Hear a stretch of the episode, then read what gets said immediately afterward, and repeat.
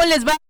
Días, queridos amigos del Tesoro Matutino y por supuesto un abrazo a las queridas amigas tesoreras también conectadas. Gracias por estar con nosotros este 22 de diciembre del año 2021. Ya estamos a mitad de semana y a dos días de que sea Navidad y esta celebración tan importante para el mundo en el ánimo de compartir eh, con la familia, con los amigos y en el que por supuesto esperemos estén en sintonía para que pese a las vicisitudes que se nos hayan presentado en este este 2021 vayamos avanzando en un ánimo de mayor fraternidad, que es lo que el mundo necesita hoy. Vamos, por supuesto, a recibirlos como todos los días a través de eltesoromatutino.com, de radiodesafío.mx. Por supuesto, también estamos en la 103.7 de su FM y además, eh, por supuesto, a través de las redes sociales. Los recibimos con muchísimo gusto en el Tesoro Matutino, tanto en su perfil de Facebook como YouTube, con una transmisión totalmente en vivo y en directo. Así que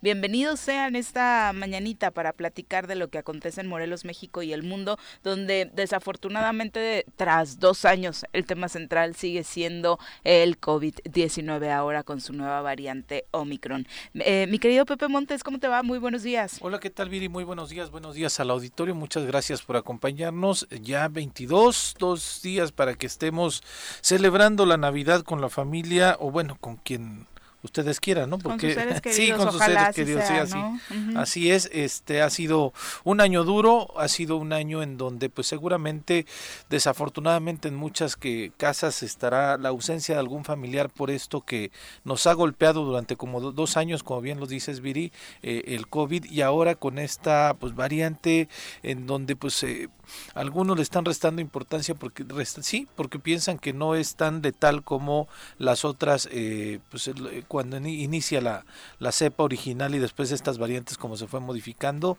pero yo creo que lo que nos debe de eh, importar y es cuidarnos mucho, estar eh, pues tratando de disfrutar con la familia y eh, pues no, no, no bajar la guardia, seguir, seguir en ese sentido, en, en, mantenernos alerta. Las vacunas sí nos están ayudando definitivamente. Hay que ir a vacunarnos. Fíjate que llega el caso de Nueva York, por ejemplo, en donde ya se suspendieron muchas de las actividades que tenían de manera pública porque la gente se ha confiado y de pronto en Estados Unidos hay gente que no utiliza ya el cubrebocas porque cree que con estas vacunas, con las dosis que ya tienen aplicadas, este pues ya estaban inmunes, pero... Y porque se los dijo su autoridad, ¿no? Exactamente, ¿no? Entonces, este, se está viendo un repunte muy fuerte también en los Estados Unidos con el caso de Omicron.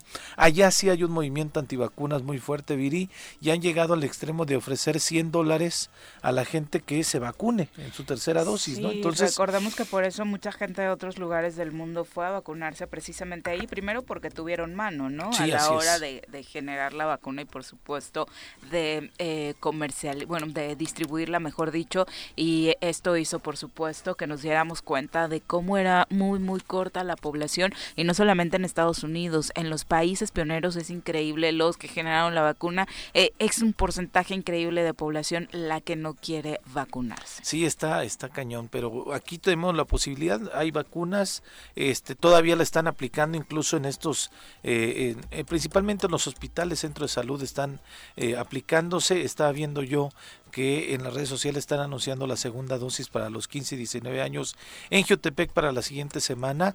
Entonces hay que estar atentos, principalmente ir con nuestros grupos de eh, población vulnerable, los adultos mayores que todavía se están aplicando en nuestro estado la tercera dosis. Hay que acudir para que podamos estar, insisto, con mayor tranquilidad, pero eso no implica que ya digamos está prueba superada.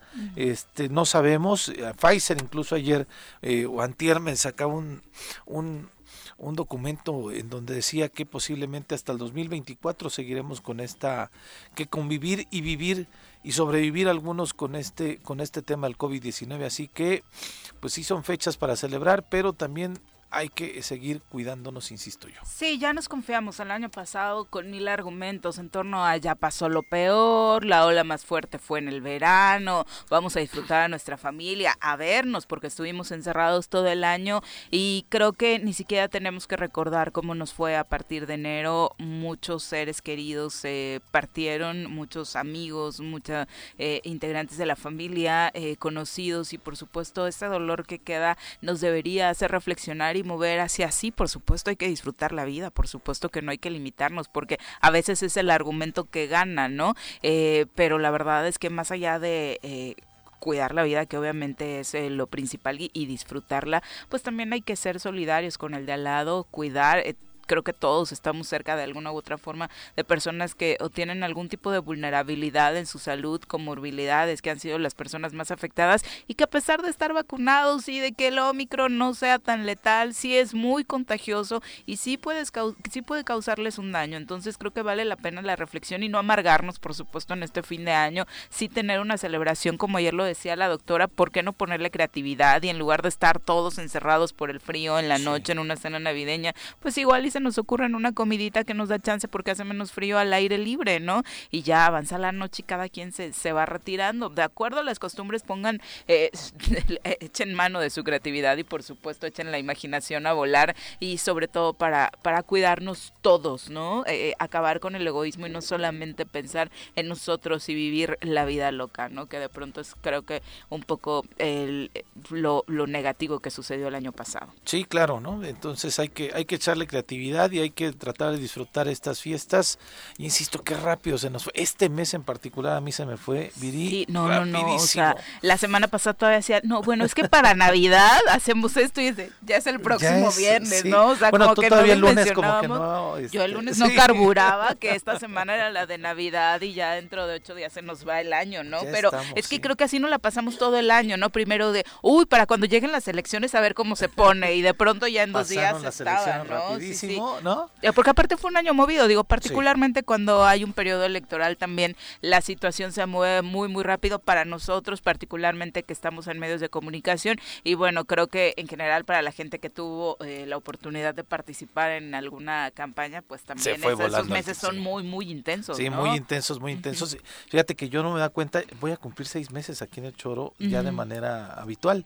Entonces eh, lo platicaba con Ana, con nuestra compañera que trabaja este, en la parte administrativa, y le decía, oye, ¿cuándo? ¿Seis meses ya tan rápido? Qué rápido. Sí, qué impresión. No he pues, mencionado tampoco cuánto tiempo era, Sí, se ha ido rápido. Es que aparte es eso, o sea, esa parte ha sido tan ligera, tan linda, no tener acá... Bueno, eso ha fluido maravillosamente. Vamos a saludar a quien nos acompaña en comentarios. El poder naranja se hace presente en la cabina del choro matutino. Todos atentos. Llegó el momento de sacar la guitarrita y presentar a nuestra colaboradora de hoy, Mirel Martínez. movimiento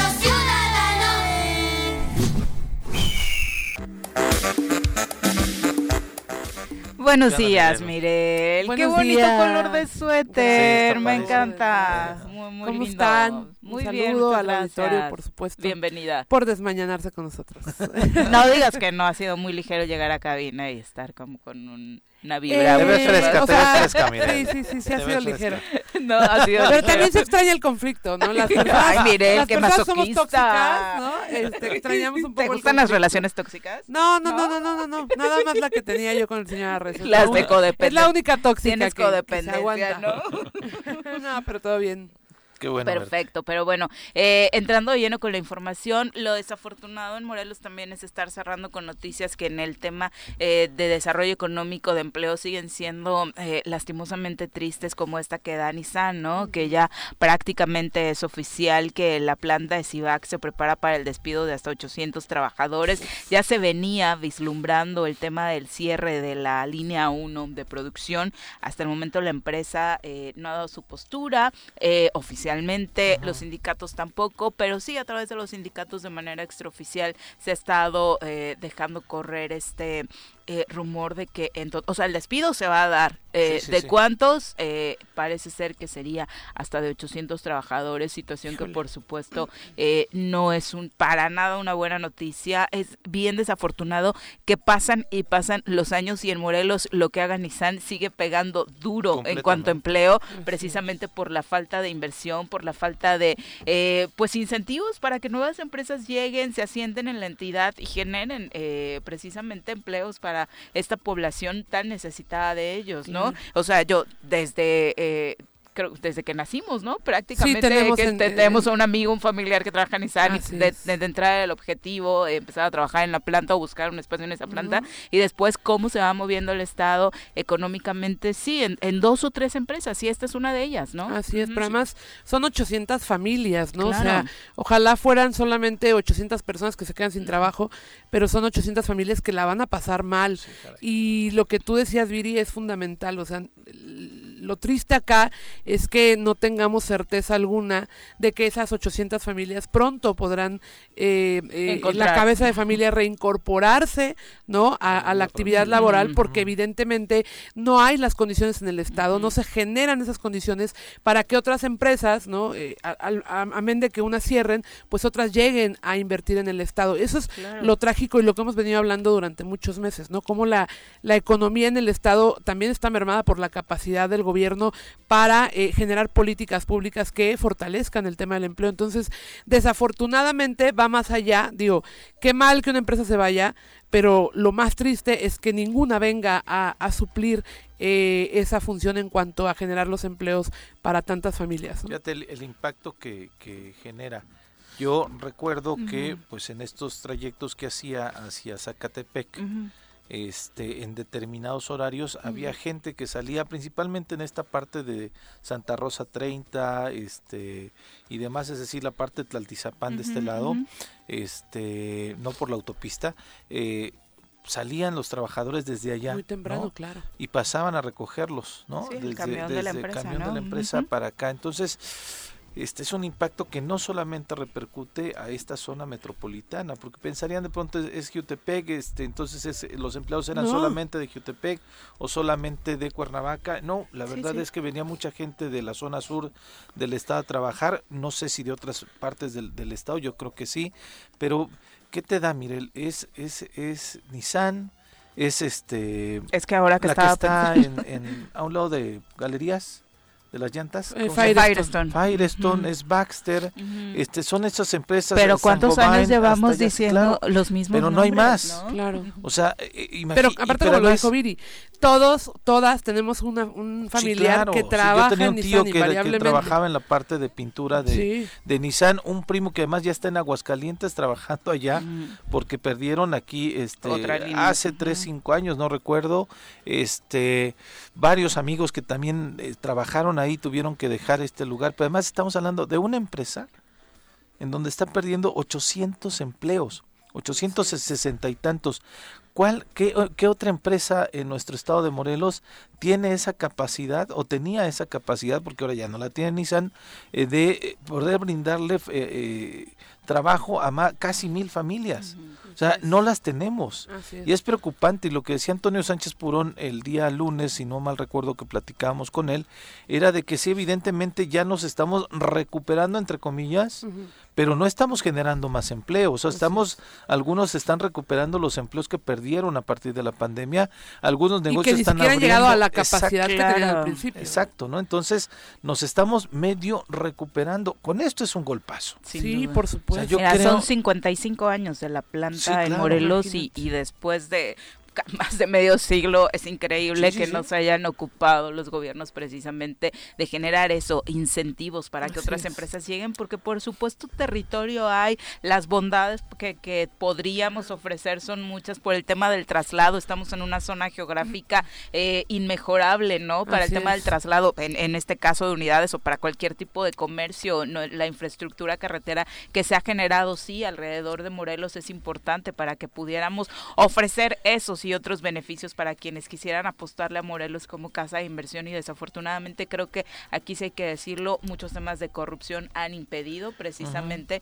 que eh, la inversión llegue a nuestra entidad. ¿no? Claro, y lo hemos, perdón, lo hemos visto, Mm. digo, durante sexenios, porque tampoco es de ahora. No, no, no, claro. Claro. Pero por supuesto que se ha 55 años. recrudecido, ¿no? O sea, conforme van va avanzando la indiferencia de los gobiernos frente a este tipo de situaciones, eh, a mí me asombra cómo no pueden voltear a ver la situación económica que de por sí tenemos, como, como bien lo dices Pepe, por el tema de la, de la pandemia, ¿no? Por todo lo que se perdió y de pronto ver incluso en el vamos a hablar de presupuestos, ¿no? Un presupuesto que se limita a lo, a lo mínimo indispensable en una sociedad que no estuviera convulsa por algún tema como la, como la pandemia. O sea, si no lo vemos desde ahí, desde qué óptica vamos a ver que el gobierno esté haciendo absolutamente algo, ¿no? Y la realidad es esta, insisto, son 800 familias, pero además es muchísima gente que de manera secundaria, que de manera eh, indirecta, también depende seguramente de esas personas. Entonces, proveedores, eh, Exactamente, proveedores, este, las, eh, las personas que trabajan incluso con esas familias, las escuelas probablemente de los niños, o sea, es una cadena que genera que la economía se estanque, ¿no? No va a haber dinero circulando, hay, mucho dinero que no va a circular debido a, este cierre y yo no veo de verdad ninguna, ninguna acción que nos garantice que alguien va a llegar a, generar estos empleos. Entonces, la verdad a lo mejor se están buscando inversiones en Brasil. Eh, Podría ser la buena noticia para 2022. Dudo mucho. Allá en Brasil es la Volkswagen la que está fuerte zona, ¿no? No, no tengo idea, pero seguramente que toquen puertas, que toquen puertas. No, es más fácil que llegue un refuerzo brasileño para el América. Probablemente están gestionando el refuerzo brasileño. Claro. tenemos para eso. pero, es que es justamente hacen el clavo, Mirel. O sea, el tema era, a ver, si la empresa anunció que se iba a cerrar, este, porque se van a Aguascalientes, era, a ver, me siento yo gobierno con la empresa para decir, a ver, ¿por qué te estás yendo? ¿Qué, te hace falta? Porque no se enteraron ayer. No, claro. No, no, por O sea, ¿qué es lo que hace falta? ¿Qué es lo que hace falta en el Estado para que te quedes, para que generes estas condiciones de tranquilidad a más de 800 familias, para que no tengamos un broncononón como lo vamos a tener, lo estamos teniendo, esta incertidumbre y además en estas fechas, qué lástima que, que se estén dando estas noticias para las familias en específico que van a perder el empleo y a partir de ahí generar una cadena este de bondad o no sé cómo llamarla en este momento se me fue pero una cadena productiva bondad, bueno pero una cadena productiva para generar condiciones este adecuadas para que la empresa se quedara. Tal vez no los 800 empleos pero sí 400 salvar 500 lo salvable ¿no? porque además el tema es eh, es más sencillo eh, como gobierno apoyar incentivar como lo decía Viri a estas empresas para que se queden a después eh, colocar a estas personas que se van a quedar sin trabajo. Digo, el gobierno no es una agencia de, de colocación, pero tiene dentro de sus obligaciones anfitrión del mundo, generar generar las condiciones para para la generación de empleos, valga la redundancia. Entonces, caray, eh, hasta por sentido común ¿no? Eh, yo como gobierno lo primero que pienso es ayudar a la empresa, eh, modificar a lo, mejor algunas cosas que no estoy haciendo bien para que se queden. Y como lo dice Viri, esto no lo saben de ayer. O sea, preparar una, una ida de una empresa así ni siquiera son meses, puede ser años incluso, ¿no? De cómo han venido además, pues ellos viendo la situación en el Estado. Entonces, hasta por sentido común, lo que tendría que ser cualquier gobernante es, me siento con la empresa, como tú lo dices, manejo, veo cómo gestiono eh, el tema para poder generar estos resultados y por lo menos salvar lo salvable. O sea, hoy es que no es nada más Nissan, hoy no es nada más estas 800 familias, es todo lo que va a desencadenar eh, con otras empresas. Así es. Porque la percepción también es importante. Y lo que se percibe del Estado es ingobernabilidad, falta de oportunidades y falta de condiciones para generar eh, este tipo de, escenarios. Entonces, y lo poco positivo que se observa es eh, nace desde el sector empresarial, desde esfuerzos individuales muy personales de pequeños, medianos emprendedores. De gente que se avienta, que, se avienta, obviamente no quiere perder su patrimonio. Pese a las condiciones, porque también creo que toda esa gente merece el reconocimiento de, de, de amar a su Estado porque por mucho que, que, amemos al Estado, sí le piensas. Ayer platicaba con un amigo sobre el tema de invertir y me decía, es que eh, invertir siempre va a dar miedo porque muy probablemente son todos tus ahorros, es todo el dinero que a lo mejor tienes en tu cuenta de banco o abajo de tu colchón, como tú lo quieras ver. Es tu expectativa de vida. Y que tú y que tú la apuestes en un lugar como Morelos en el que no se ven las condiciones es de admirar, o sea, es digno de reconocer, pero también hay que pensarlo dos veces, desafortunadamente, por cómo está el escenario. Ojalá tuviéramos otro gobierno, ¿no? Que, que, generara esas condiciones, pero no los tenemos. Y que te tendiera la mano de, ok, tú le vas a apostar a Morelos, mira, te doy esto en, en, forma de agradecimiento para que crezcamos juntos, para que crezca el Estado, crezcas tú y crecemos todos, ¿no? Pero además, ¿cómo, durante cuánto tiempo hemos escuchado durante la pandemia a las y los empresarios hablar de eso. No estamos pidiendo ni que nos condonen nada, ni que eh, genere el gobierno los empleos. Estamos pidiendo las condiciones. O sea, llevamos dos años, prácticamente dos años, con gente que está tratando de salvar sus negocios, que está tratando de salvar sus empresas y que lo único que necesita es que el gobierno se siente, los voltee a ver y les diga, a ver, ¿qué condiciones necesitan? No te estoy pidiendo que mantengas a mis empleados,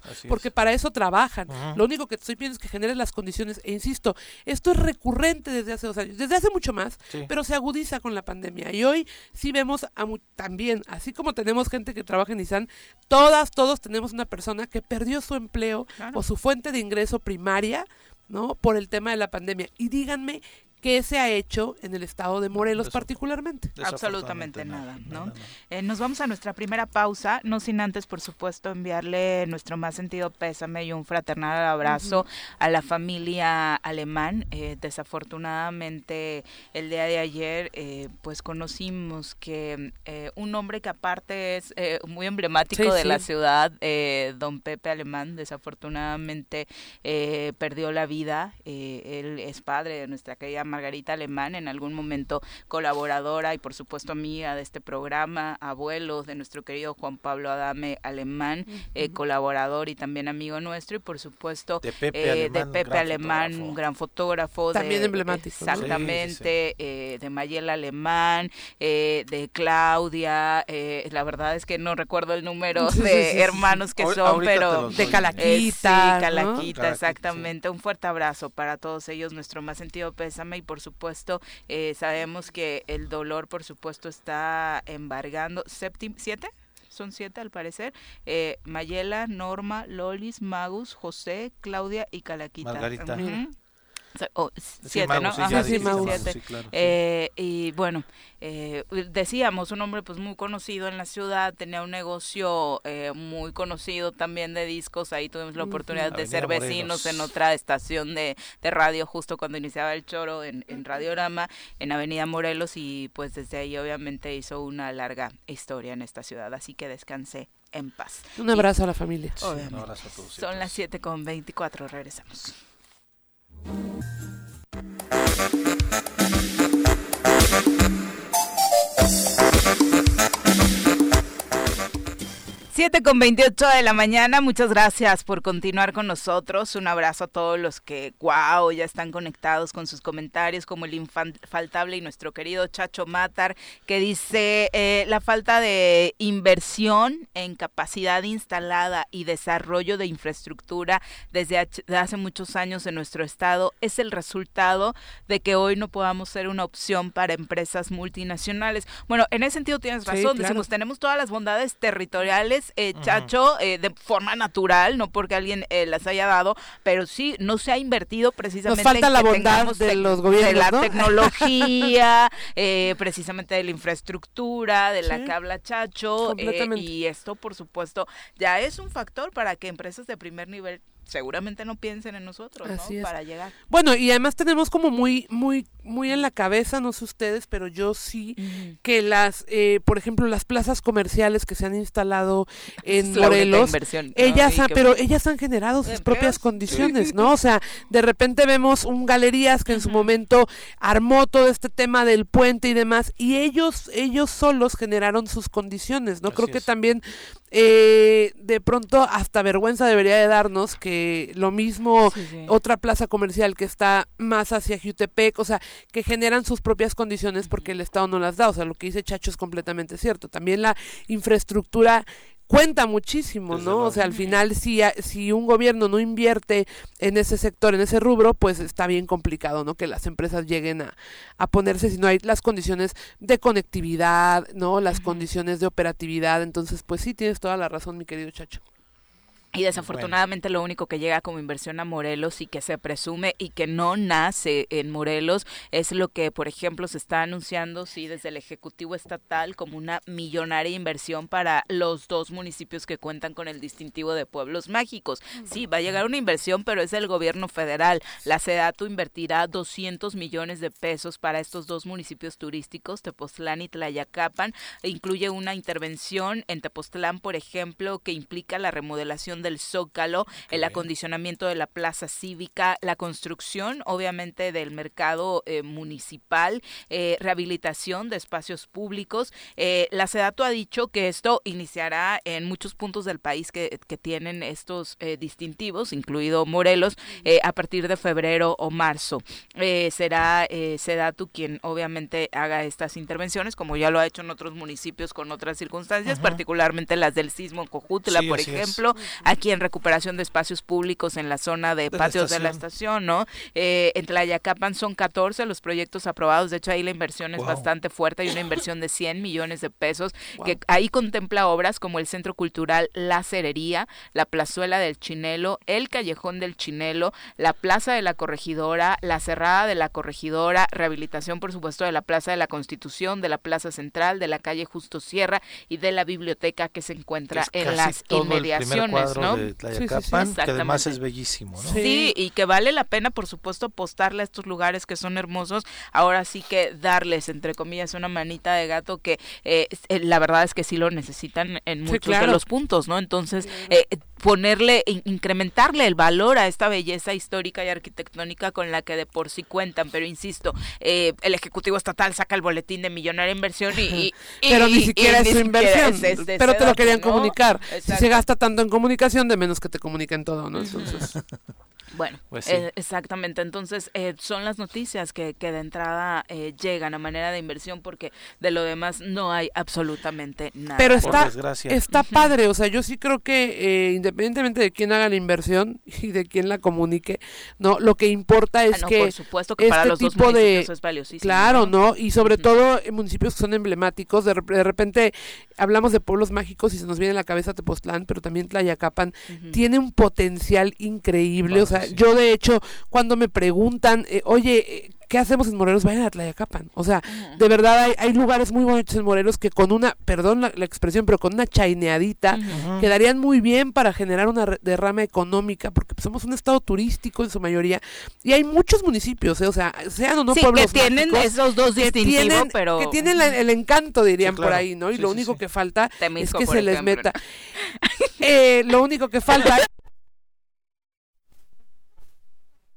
Temisco es un gran municipio, como todos los municipios de Morelos son maravillosos, pero hay unos más turísticos que otros. O sea, hay, depende del turismo que quieras hacer también. de hecho, Chicalco está en Temisco, por eso decía que Temisco, en Temisco. Ir al tianguis, por ejemplo, ¿no? Sí, claro. No, o, turismo de compra. Uno, una va desde Cuernavaca al tianguis a ver qué se encuentra, ¿no? Exacto. Entonces, bueno. La ex hacienda, ¿no? Que genera un turismo importante, por supuesto. Sí, sí, Como muchos ¿eh? otros parques acuáticos eh, también de la entidad, pero insisto, también tiene volteamos a ver este, parques acuáticos, seguimos hablando de los mismos que con una inversión particular de los propios empresarios han mejorado y siguen siendo el rollo el mejor de Latinoamérica y la ex hacienda con esta, eh, la verdad, eh, cosa tan hermosa que te da tener la posibilidad del casco de la ex hacienda al lado. Pues te invita, ¿no? Por supuesto, pero y, luego, ¿no? Mira, yo, soy una persona con mucha nostalgia y a mí si hay un lugar lugar en el estado, ya fuera de, lo de, Temisco, que, que, me, que me trae muy buenos recuerdos y al que me gusta ir, digo, hace muchos años no voy, es a la ex hacienda. O sea, me parece que quienes somos morelenses, eh, hayamos tenido una alberca en la casa, conocimos de chiquitos la ex hacienda y era maravilloso, o sea, era el mejor lugar para pasar los fines de semana. Entonces, el más cercano a la capital. El más cercano. y hasta ahora se conserva, por supuesto, no gracias al gobierno, pero se conserva. Sí, así es. Ahí insisto, cuando decimos al gobierno ni siquiera nos referimos a este, ¿no? Este, Sino a, los gobiernos. algunos sí se llevan Para que no vayan a comunicar que están consternados. Exactamente.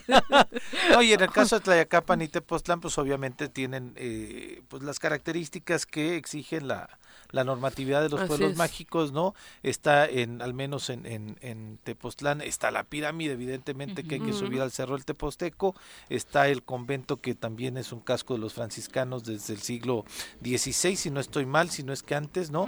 Este, y pues Tlayacapan tiene un, bueno, Tlayacapan fue hasta la utilizaron apenas para la serie esta de Narcos, ¿no? Sí, claro, para ahí grabaron algunas escenas en Tlayacapan, este, pero digo también lo utilizan para ver, sí, pero también lo utilizan para poder, este, eh, pues tener estos escenarios para este tipo de cosas, ¿no? El barro de Tlayacapan, bueno, que no se produce ahí, pero lo venden en esta parte, ¿no? Las artesanías que se mm. que se producen ahí, el clima también es similar al de Tepoztlán. Dos lugares donde sí, hablamos de toda la zona, ¿no? Lo decía Mirela, hay otros que no tienen el distintivo, pero Zacual, Pantetela del Volcán, son lugares maravillosos. la invitación a la gastronomía que nos hace siempre Yecapixtla con su espectacular cecina, sin duda alguna, eh, hay potencial en Morelos, falta apostarle a él. Y para seguir ahondando sobre estos temas, ya nos acompaña a través de la línea telefónica el presidente de la Cámara Nacional de la Industria de la Transformación en la entidad, Iván Elizondo Cortina, a quien saludamos con muchísimo gusto. Iván, muy buenos días. Hola, Viri, muy buen día a todos ustedes. Muchísimas gracias por la llamada. Al contrario, Iván, eh, básicamente esta primera parte de la eh, del programa hemos estado reflexionando acerca del desarrollo económico en la entidad, que por supuesto eh, es tema después de este anuncio que ha impactado desafortunadamente de forma negativa tras pues la confirmación de que la empresa armadora Nissan mexicana pues va a tener una baja de empleados muy importante y que obviamente nos hace repensar en el futuro de Morelos y lo poco que en los últimos años se ha apostado para que las inversiones lleguen a nuestra entidad. Eh, por supuesto, siempre en este caso una decisión de estas tiene un impacto, eh, obviamente en el tema del empleo, sin lugar a dudas, pero también eh, tiene impacto en las diferentes cadenas de, de, proveeduría, ¿no? Que, que se llegan a tener dentro o alrededor de este tipo de grandes empresas. es, eh, este tema tendrá que ser evaluado y, eh, ver el impacto que puede llegar a tener.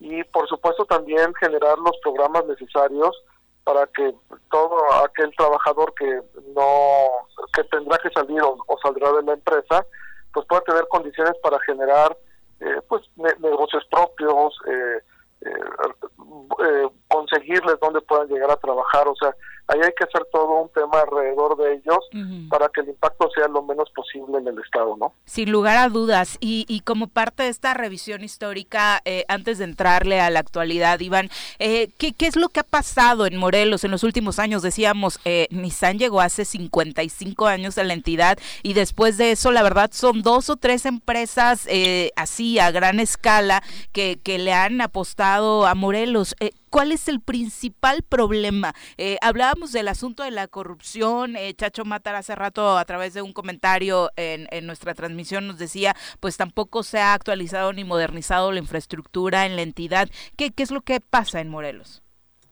Yo creo que tenemos que generar condiciones y se han buscado, no se ha logrado, generar condiciones para generar variables que generen competitividad o generen que el Estado sea eh, atractivo y competitivo. Creo que se está avanzando bastante bien el tema de la carretera ya por fin de en Tepoztlán, que nos va a permitir ser un, un centro muy interesante hacia el Pacífico, hacia el Atlántico, norte, sur, en, en el país, que ese es un tema eh, muy, muy importante y nos damos cuenta que está avanzando. Otro tema importante, por supuesto, es el tema de Huesca, ¿no? Que, no se ha logrado, pero que tenemos que seguir impulsando el tema que suceda, porque nos permitiría hacer eh, ya generar electricidad en nuestro estado. Otro tema fundamental y que hemos estado platicando, aunque se complicó con la con la eh, con el Congreso pasado, el tema del tren en Cuautla, que eso también sería importantísimo porque permitiría disminuir los costos de la entrada de materia prima y obviamente de salida de producto terminado. ¿no? Y hay algunas empresas que, que están o podrían apostar en el Estado, como es el tema en Tetlama, de la mina de oro, que podría generar una cantidad importante, no solamente de, empleos eh, directos, sino de empleos indirectos, y también de manera muy interesante generaría nuevas líneas de proveeduría que que, que no existen en el Estado porque no, no tenemos este tipo de industria. Entonces, eh, son esas eh, variables que podrían generar confianza hacia el inversionista y que nos permitirían ser más competitivos. Sin lugar a dudas, y ahora eh, pensando en estas posibilidades que ya mencionas, ¿realmente se vislumbra que 2022 pueda ser parte aguas? ya hay una nueva legislatura, aunque sabemos cómo terminaron las cosas este año sin la aprobación de un presupuesto. Eh, ¿Realmente los empresarios tienen esa expectativa positiva puesta para el desarrollo económico de Morelos? Con respecto al Congreso, hemos tenido eh, una buena relación, hemos hecho algunos planteamientos, en efecto, no se logró el tema del presupuesto, pero estaremos eh, presentando eh, a las diferentes eh, mesas algunas propuestas que el sector empresarial considera que es importante poder ser atendido, ¿no? Hay temas muy, muy, muy importantes, insisto, para nosotros el tema del tren, se me olvidó comentar también el tema del aeropuerto, ¿no? Es, es, otro tema que también podría generar esta variable de competitividad. Entonces, sí hay buen acercamiento con el Congreso eh, y que nos permita poder trabajar con ellos algunas condiciones que sean necesarias, ¿no? Por supuesto, también eh, tenemos que ser a lo mejor este ente vinculador entre el Congreso, entre perdón, el gobierno federal, el estatal, los nuevos gobiernos municipales, que también es, es, un tema importante en donde podamos atender los diferentes temas que son necesarios pues para que el empresario pueda eh, salir adelante. Para, para todos estos proyectos que, que mencionas y, y mencionando un poco el tema del Congreso del Estado, en el análisis que ustedes probablemente hicieron del presupuesto que se presentó para 2022 de la ley de egresos y lo que habían propuesto algunas diputadas y diputados, ¿había realmente una consideración, digamos, eh, en términos lógicos de dinero para activar alguno de estos proyectos o en realidad es que nunca la hubo? Porque también eh, el que haya una buena relación no quiere decir que se refleje en em, acciones que, que, tiendan a fortalecer estos temas. Entonces, ¿realmente había una intención de que eh, alguno de estos temas saliera adelante o simplemente eh, el presupuesto estaba pues hecho como siempre? No, mira, fíjate que sí tuvimos algunos, eh, bueno, no algunos, varios acercamientos con, con algunos diputados. sí se presentó una propuesta para tener como un fondo de contingencia que se fuera generando o, para lo que en el futuro puede llegar a suceder, eh, por poner un ejemplo con el tema del FIDECOM, eh, que el 2% sobre nómina.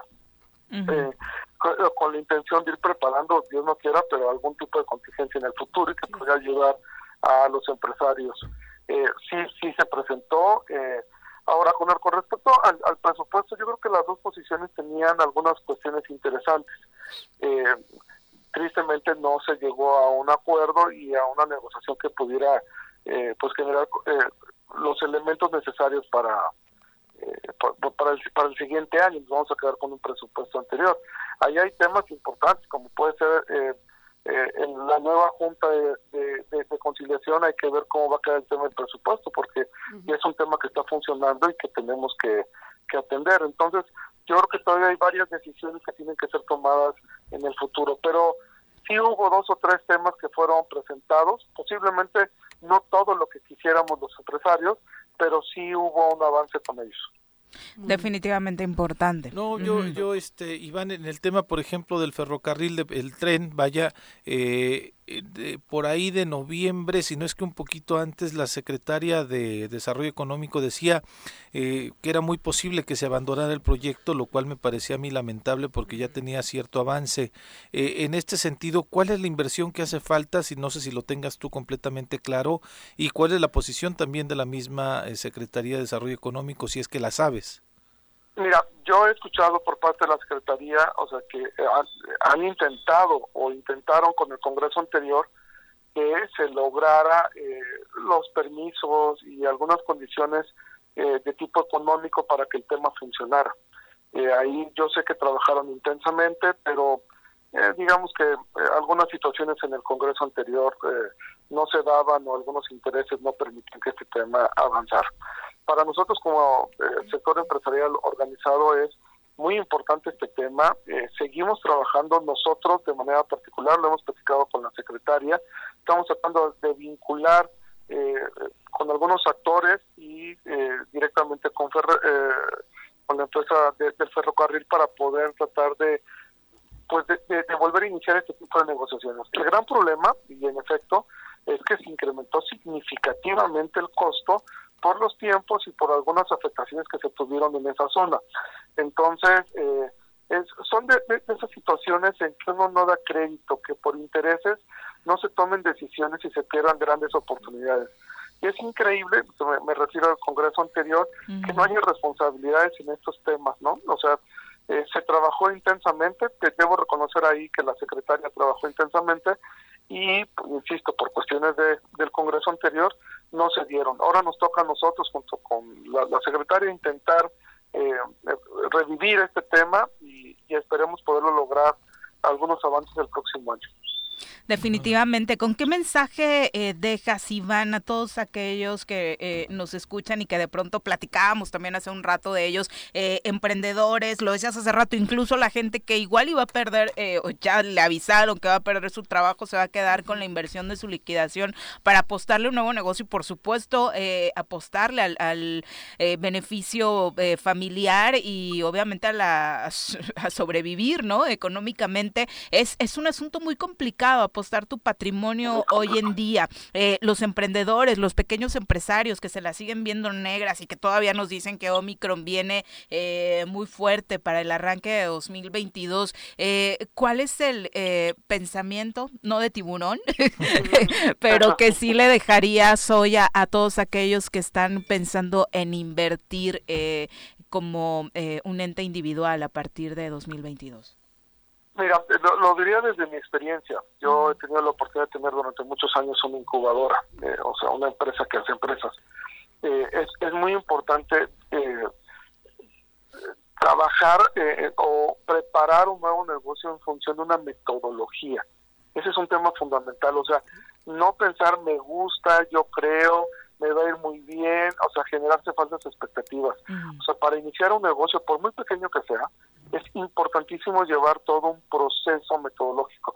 Eh, me queda claro que no tenemos tiempo de platicarlo, pero eh, ese proceso metodológico reduce el riesgo de, que el negocio pueda desaparecer en, el corto plazo. Entonces, sí es muy importante acercarse a, incubadoras, hay incubadoras muy interesantes en el estado, como puede ser la de la UTES, eh, podría hablar de varias, para intentar eh, hacer las cosas, insisto, a través de un proceso metodológico que está avalado y que permite disminuir los riesgos. Ese es un tema fundamental. Y entender, el día de ayer con algunos compañeros de ustedes lo, lo comentaba, entender de qué manera Omicron eh, va a ir afectando eh, nuestro proceso o nuestra planeación económica y ahí tenemos que hablarlo a nivel federal, estatal, municipal y obviamente el sector empresarial.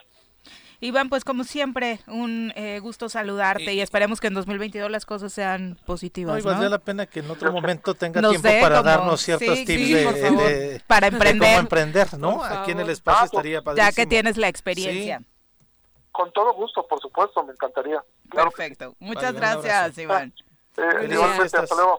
Hasta luego. Bueno, pues ahí está eh, la situación, por supuesto, complicada en materia mm, económica, ¿no? En la entidad. Sí, pero aparte eh, comentaban algo súper cierto, ¿no? Creo que la gente que hoy tenga esa liquidación y a lo mejor tenga un poco de de capital, probablemente, fíjate, probablemente quiera invertir, ¿no? Entonces, ojalá que por lo menos para esas personas las condiciones se den, ¿no? Porque, como lo decían, por más pequeño que sea un negocio, pues bueno, hay que, hay que pensarlo, pero también creo que se vale apostarle a eso, ¿no? Sí, también que le, pero también que el Estado les acerque a ellos. A ver, te vas a quedar sin chamba, te ofrecemos si quieres hacer Incluso un negocio, la capacitación, capacitamos para este rollo, claro. sí, sí, sí, sí de menos. Sí. Pero bueno. Eh, sí, te ponemos en una incubadora, eso de te incubo solo Bueno, incubo tu proyecto. Siete con eres una alburera, miren. No. Siete con cincuenta, regresamos. 7 con 54 de la mañana, gracias por continuar con nosotros. Alex Gutiérrez, un abrazo enorme, dice, buen día, coinciden muchas cosas, pero una mina no, por favor Coincido. Coincido, coincido y, en otro tema también.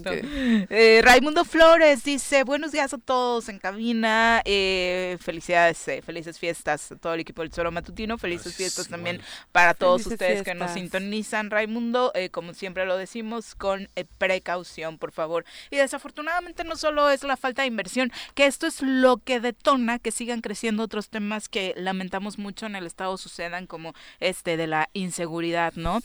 Eh, ya les relatábamos como hace un par de semanas, eh, que son como casos muy, muy emblemáticos de la temporada. Eh, fue asesinado un chico en Jutepec precisamente por intentar o, o, arrebatarle su, su nómina. ayer desafortunadamente también se da de nueva cuenta se, se, van dando o vamos conociendo de temas como eh, robos precisamente en esta temporada eh, por la situación que se está viviendo por un lado, por lo que ya nos explicaba en la teoría el vicealmirante Guarnero sobre la más de una decena de, de, grupos delictivos que se están peleando el territorio en la entidad, incluso algunos nuevos que vienen de Tamaulipas nos decía qué bueno que en la teoría todo esté súper bien analizado, ojalá en la práctica también lograran actuar, pero bueno, ayer eh, un hombre fue asesinado eh, por un balazo en la espalda aquí en la colonia Chulavista.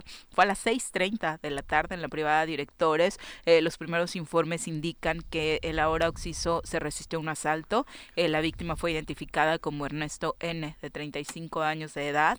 Los testigos indicaron que este, este hombre llegaba en una camioneta cuando fue interceptado por dos sujetos justo afuera de su vivienda los hombres intentaron, a la hora que él se bajó de despojarlo de su unidad, él se resistió y fue atacado a tiros. Tras la agresión, los delincuentes huyeron en un taxi. Eh, y decimos cada que eh, sucede un evento de este tipo, nos recuerda lo sucedido también con el compañero de los Tigres de Autepec, que sigue siendo el mismo tema, ¿no? Incluso ya a, quienes están en este asunto de la delincuencia común, eh, ya, ni siquiera les importa si se llevan o no se llevan lo que van a robar, ¿no?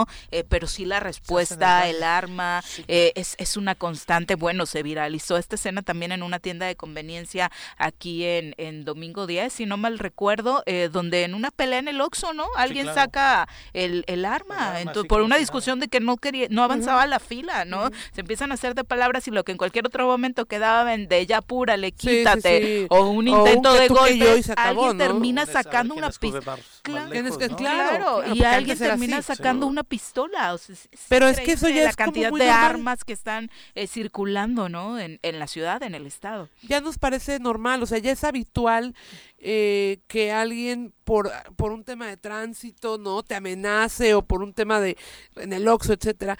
No quisiera romantizar el tema de la delincuencia, pero también hay muchos factores em, de raíz, de origen, que, insisto, creo que la sociedad por una parte tiene que hacer su lado, su, su, su chamba, pero por otro lado también los gobiernos tienen que hacerla. Y esto es eh, un resultado y un reflejo de la falta de oportunidades que hay en este país, ni siquiera en este estado, para que no vayan a decir que, ¿no?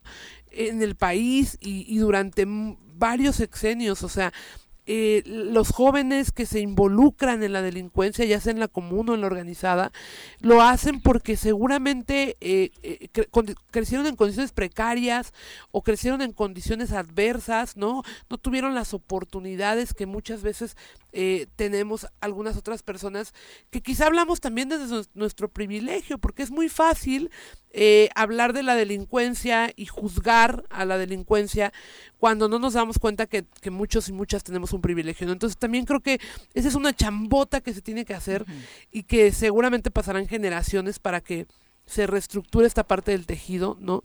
Para que los gobiernos entiendan que es en la base de la sociedad en la que se tiene que construir la prevención del delito. O sea, esa es, es de raíz. ¿no? no, o sea, no hay lanas que alcancen, pero tampoco es que le hayan metido mucho a ese tema. O sea, independientemente de la teoría del vicealmirante, hay una realidad que él debe de conocer mejor que muchas otras personas y que no están haciendo nada por mitigar. O sea, hay en, en Morelos hoy hay favelas ¿no? Hoy hay lugares... No, la pobreza eh, extrema, y justo hablábamos del tema de las campañas.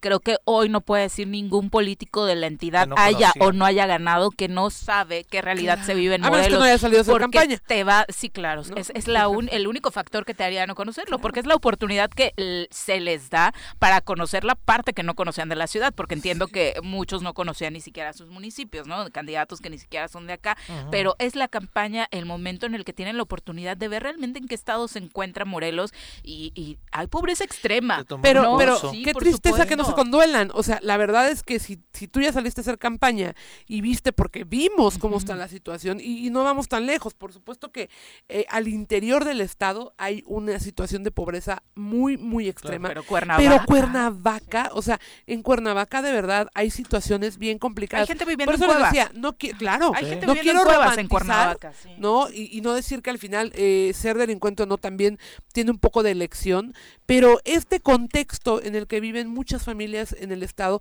en el que nadie hace nada por ellas, o sea, hay familias que caminan, eh, eh, eh, por ejemplo, en Altavista, que, que bajan 200 escalones, que no tienen posibilidad. Si alguien enferma, ellos, ellos solitos como pudieron compraron una camilla para poder subir a la gente que está enferma de esos lugares. Y esas son ah, pero a los políticos les encanta decir, ay, qué triste que en Chiapas, en un pueblito, tengan que salir y recorrer kilómetros para llegar a un centro de salud. No, no se vayan a Chiapas, no, pasen Morelos, pasen Cuernavaca, en esa colonia que acabas de mencionar. Y tal vez no son kilómetros y kilómetros, pero sí son 200 escalones. No, bueno, yo lo sentí como, como 800 kilómetros, ¿no? yo, yo corrí la maratón. La muralla china, ¿no? Sí, claro. además, mire, lo que decías y que yo desde luego lo comparto completamente en estas eh, pues distintas aristas sociales con las que tenemos que entender y atender el tema de la delincuencia, pero también la otra es que antes eh, los asaltos, no, es por decir este extraño a los asaltantes de antes, no, no, no, no, no, no, pero eran más amables. Oye, pero había códigos, antes era con, era con el hecho, el hecho de que la gente esté armada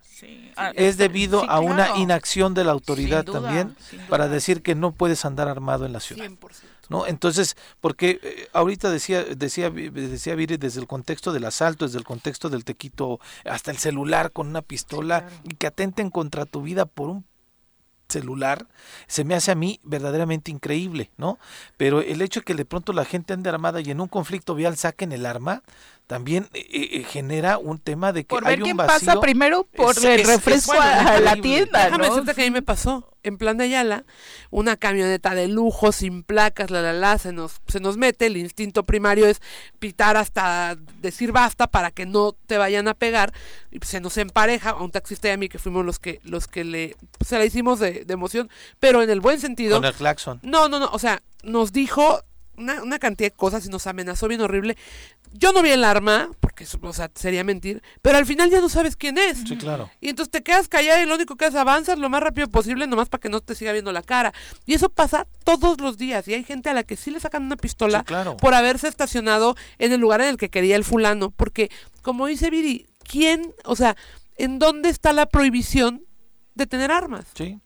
¿No? O sea, por ejemplo, el tema de la política de canje de armas es un tema eh, eh, de, de, doble arista, porque por un lado, ok, estás sacando armas de, de, la calle, pero por otro lado aceptas que alguien llegue con un arma y no le cuestiones de dónde salió el arma. La última vez Granada. Granada, sí. Pero ¿cómo llega Digo, aquí en Cuernavaca, sí, a Te creo que a lo mejor a algún fulano se le perdió este una y ya tú te la encontraste. A un policía se le perdió este fin de semana. Una arma, ah, Se fue a echar unos tragos ahí a, Es que pierdes la cartera, pero de entrada el arma echando trago. Pero también como el policía lleva un arma cuando está fuera de su horario laboral.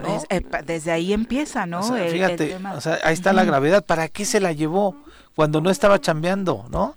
No se las llevo por las flies, ¿no? O sea, dijo, ah, mira, tal vez encuentro un delincuente ahorita que me está echando una chela. No, o sea, desde ahí, desde ese acto de la autoridad. Sí, mal. ¿no? Completamente mal. Y entonces, insisto yo, o sea, el tema es que la gente trae armas. Y el promedio, Pepe, o sea, tú contaste, o sea, nada más el promedio de la mesa. A ti ya te tocó que, la enseñaran en un eh, asunto vial. En mi caso, inicios de año, a mi novio le, le dispararon porque intentó eh, no entregar el, celular, ¿no? En tu caso, a tu hermana la asaltaron, ¿no? A Entonces, es como, digo, afortunadamente salimos ilesos, eh, creo que todos estamos... pero nada más en esta mesa los tres, el 100% ha tenido un evento cercano con, con un asunto relacionado a un arma, ¿no? Entonces, la verdad es que está de miedo la situación que estamos viviendo, más allá de la delincuencia organizada, más allá de los grupos delictivos que ya decía el comisionado, es la delincuencia común la que ya hoy te puede quitar la vida precisamente para quitarte una pulserita en la calle, ¿no? comentar algo, o sea, y ahí, ahí sí esa es mi culpa, ¿eh? ¿eh? Ayer me fui saliendo de aquí de, de, la emisión de Entre Hostias, 8 de la noche hacia mi casa, y decidí caminar e irme en la ruta 13. Me subí, pero de pronto vi que se subieron dos chavos y me empecé a sentir nervioso. Mejor te bajas, Te lo juro. Me empecé a sentir nervioso. Dije, chale, que no pase nada. Perdón por el prejuicio hacia los chavos, pero. Es que es bien difícil. Pero está cañón. Sí, está cañón. Y lo peor del caso es que cuando ya te toca, como este evento que comentaba con, con mi novio, o sea, ni siquiera es el estereotipo que pensamos, ah, ¿no? Sí, claro. ya luego te das cuenta no, que no, no hay forma de, atinarle, ¿no? Pero bueno, son las ocho con cinco. Tenemos en la línea telefónica al rector de la máxima casa de estudios del estado de Morelos, eh, Gustavo Urquiza, quien saludamos con muchísimo gusto esta mañana. Rector, ¿cómo le va? Muy buenos días. Buenos días, eh, Viri. Eh, pues muchas gracias por el espacio y me hago saludarte a ti, a nuestros compañeros que te acompañan en la cabina, Pepe, Mirel y a todos los escuchas que nos escuchan el día de hoy. Pues muchas gracias de nuevo por el espacio. Al contrario, rector, este espacio, por supuesto, siempre ha promovido, eh, pues obviamente, abrir los micrófonos para dar a conocer las actividades tan positivas que siempre realiza la UAM y, por supuesto, estar al pendiente porque nos ocupa, preocupa y nos importa la universidad, eh, las condiciones económicas en las que eh, se encuentra y en las que cerrarán particularmente el año. cuéntenos, rector, las últimas versiones periodísticas que hemos escuchado sobre la situación de la UAM eh, no son tan malas como pensábamos en este cierre de 2021? Eh, pues sí, relativamente, uh este, lo menciones comparado con los tres años anteriores, este, acabamos de cumplir cuatro años precisamente en de crisis de la administración. Y, pues creo que pues lo hemos hecho este lo mejor que hemos podido nosotros este, con el equipo que me acompaña en la administración central y creo que todos los universitarios incluyendo nuestros compañeros del sindicato, este, nuestros compañeros de la Federación de Estudiantes, creo que hemos hecho un frente común donde pues dijimos eh, vamos a poner un plan de austeridad que vamos a respetar una disciplina financiera al interior de la universidad eh, y bueno creo que todo lo que hemos eh, hecho al interior pues ha dado frutos no en este año este, cerramos con problemas este, financieros pero no como en otro año en otros años no este que no teníamos para pagar después del mes de octubre por ejemplo se nos terminaba el recurso. Exacto. Y y en este año pues sí este logramos pagar todas las eh, catorcenas este, en esta semana se pagó la última catorcena de diciembre. Y, y pues por ahí pues también eh, con base en toda la austeridad que hemos hecho eh, logramos pagar una tercera parte del aguinaldo. Nosotros nos hubiera gustado desde luego pagar el 100% del de, aguinaldo. Pero estamos gestionando este en conjunto con el gobierno estatal un recurso extraordinario ante la Secretaría de Educación Pública y la Secretaría de Hacienda Federal para que este con ese recurso pues logremos nosotros pagar eh, pues las dos terceras partes restantes del aguinaldo y pues que es un derecho de todos los compañeros trabajadores y es lo que andamos haciendo ahorita en estos momentos. Esto fue gracias a que, solamente para tener el contexto, obviamente gracias a las gestiones, pero eh, los recursos para cerrar eh, de forma tan positiva el año, ¿cómo llegaron?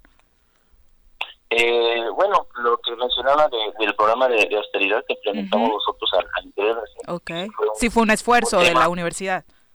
Ah, exactamente, sí, creo que fue un tema este, muy importante este, que nos habíamos este, ajustado nosotros, nos habíamos este, apretado el cinturón, como decimos, ¿no?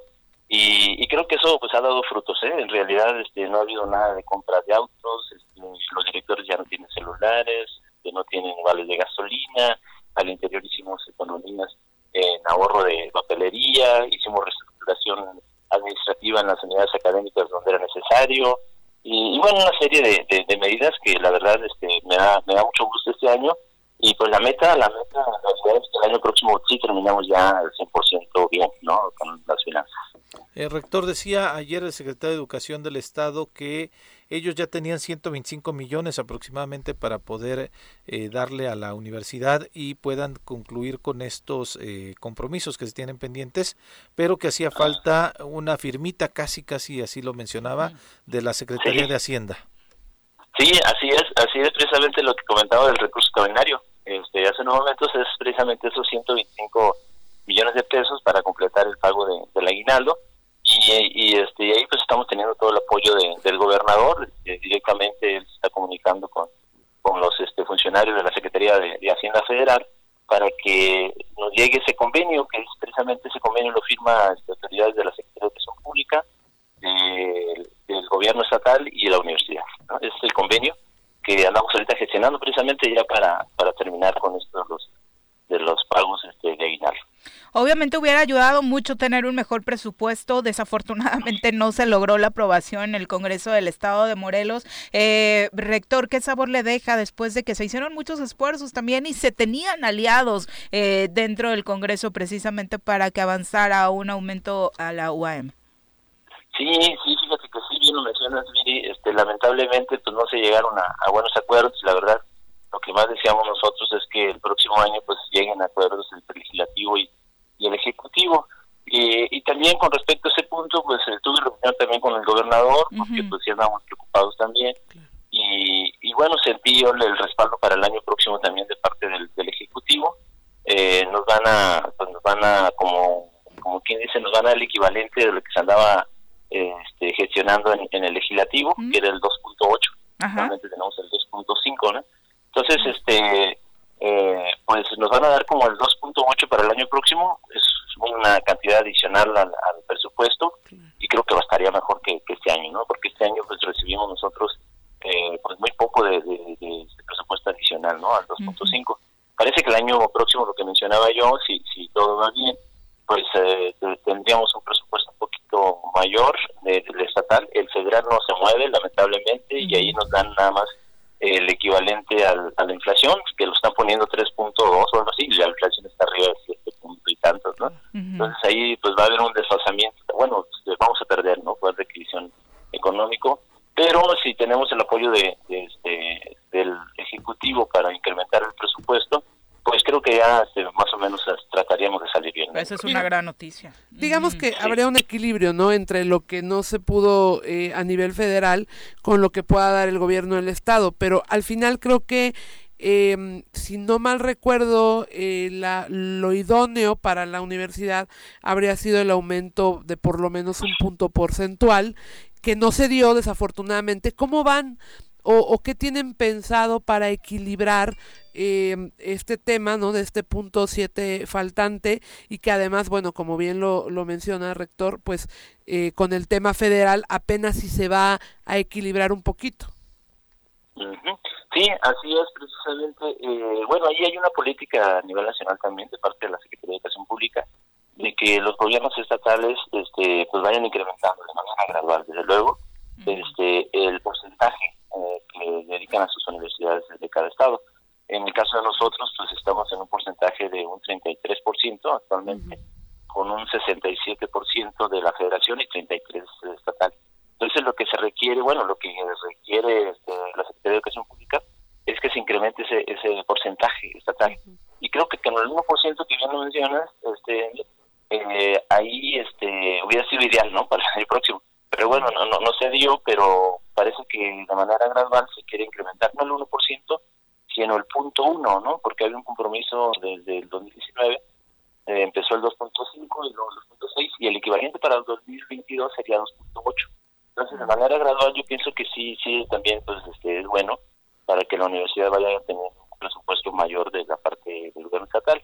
Y ahí, pues, dentro de la comunidad universitaria, pues también hemos discutido en el colegio profesores y directores, eh, pues estrategias, ¿no? Estrategias para incrementar eh, los recursos autogenerados al interior de la universidad, es una estrategia que traemos nosotros ahí, este, vía proyectos, creo que este, hay varias facultades que, pues, que pueden manejar proyectos, que pueden generar recursos a la universidad, y también este, pues hacer eh, programas de, aparte del programa de austeridad, pues este, hacer una farmacia universitaria, por ejemplo, hay muchas universidades, este caso Puebla, ¿no?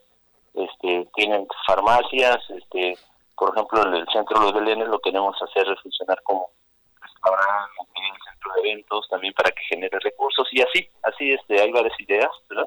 Para generar recursos autogenerados y pues tratar también de tener mayores recursos para la universidad y el año próximo. Oye, rector, ¿tu edificio principal ya lo ocupan o todavía no se ocupa el edificio principal? ¿No han podido ocuparlo porque ha faltado el billete? Sí, el servicio principal me ha sacado las canas verdes.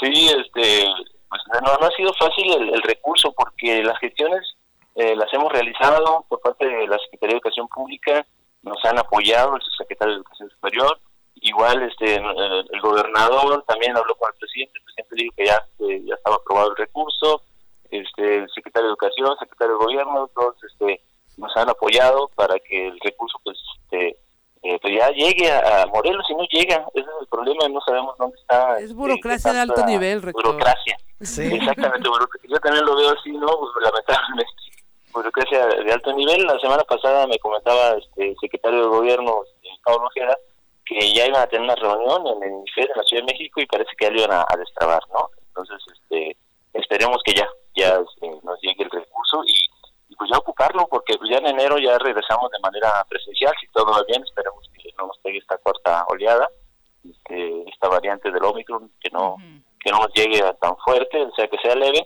y empezaríamos nosotros de manera presencial en la universidad y necesitaríamos esos espacios, ¿no? Porque son más de 3.000 estudiantes entre Facultad de Arquitectura y Turismo y aparte este, profesores y empleados administrativos.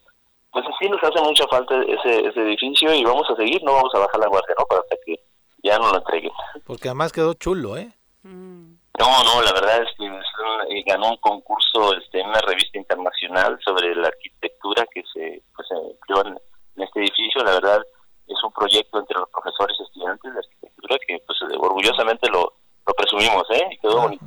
Padrísimo. Pues ojalá y se, se resuelva pronto. Se pueda eh, utilizar. Y, y hablando del tema académico, rector, ¿cómo se sobrellevó al final en este año este, este tema híbrido del aprendizaje entre las clases presenciales, virtuales?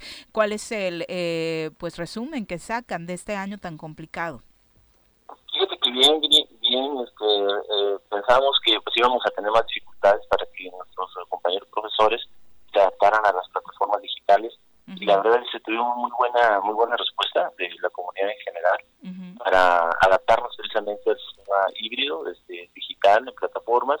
Y, bueno este yo también andaba preocupado por la el problema de la de que vayan a desertar los jóvenes ¿no? entonces eh, me, informaron que tenemos un 1% a nivel general en diferentes unidades académicas que relativamente es muy poco comparado con otras universidades de otros estados este, creo que ahí tuvimos este, poca poca deserción y, y, cuidamos cuidamos mucho también la verdad y fue un esfuerzo muy muy muy grande de todos los profesores académicos a los cuales pues, todo el tiempo he estado agradeciendo no de todo el esfuerzo que han puesto por esta pandemia que nos este, vino a mover todo todo el, tapete no pero pero nos, adaptamos muy bien no este, y creo que seguimos con buenos indicadores académicos que es algo que pues este, todos nos sentimos muy muy orgullosos y, y con con esto, con estos resultados académicos, pues nosotros vamos a, la Secretaría de Educación Pública pues para explicarles, ¿no? De que pues este nos atiendan y que pues nos atiendan con el déficit este, económico que pues, recibimos hace cuatro años, ¿verdad?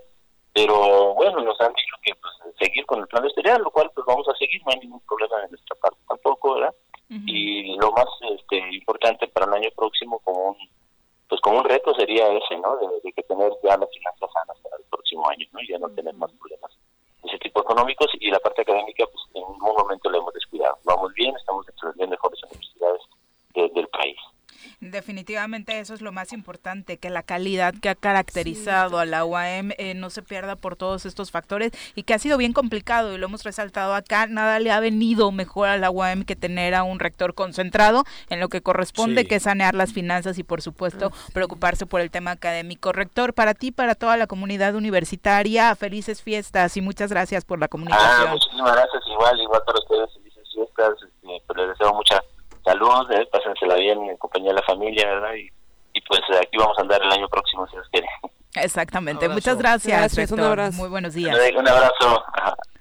Eh, son las 8 con 18. Eh, afortunado, ¿no? Que se esté pensando. Creo que si se logra eh, dentro de esta capacidad que tiene el gobierno del Estado para disponer de los recursos como le Pues plazca, sí. pues le dé un Le poquito más lana. a la UAM. Pero ¿no? a mí me parece muy poco. O sea, eh, la verdad es que me gusta el optimismo con la con el que el rector lo toma, pero un 1%, un punto uno por ciento es nada, ¿no? Nada a lo que se Es- planteaba en el Congreso. a lo que se planteaba. O sea, yo creo que, y, y- y lo dice con, con mucho ánimo y ojalá que así sea, porque lo más importante, además de todo lo que dijimos, es que haya oportunidades para cada vez más jóvenes, cada vez más eh, hombres y mujeres jóvenes que quieren ingresar a la universidad y que lo que ha faltado, ¿no? Como para abrir estas posibilidades es recurso económico. Ojalá que suceda, pero la verdad es que lo que hubiera ayudado era del 1% para arriba. Sí, claro. ¿no? claro. Y era el 1% era Lo el piso, buscaban. ¿no?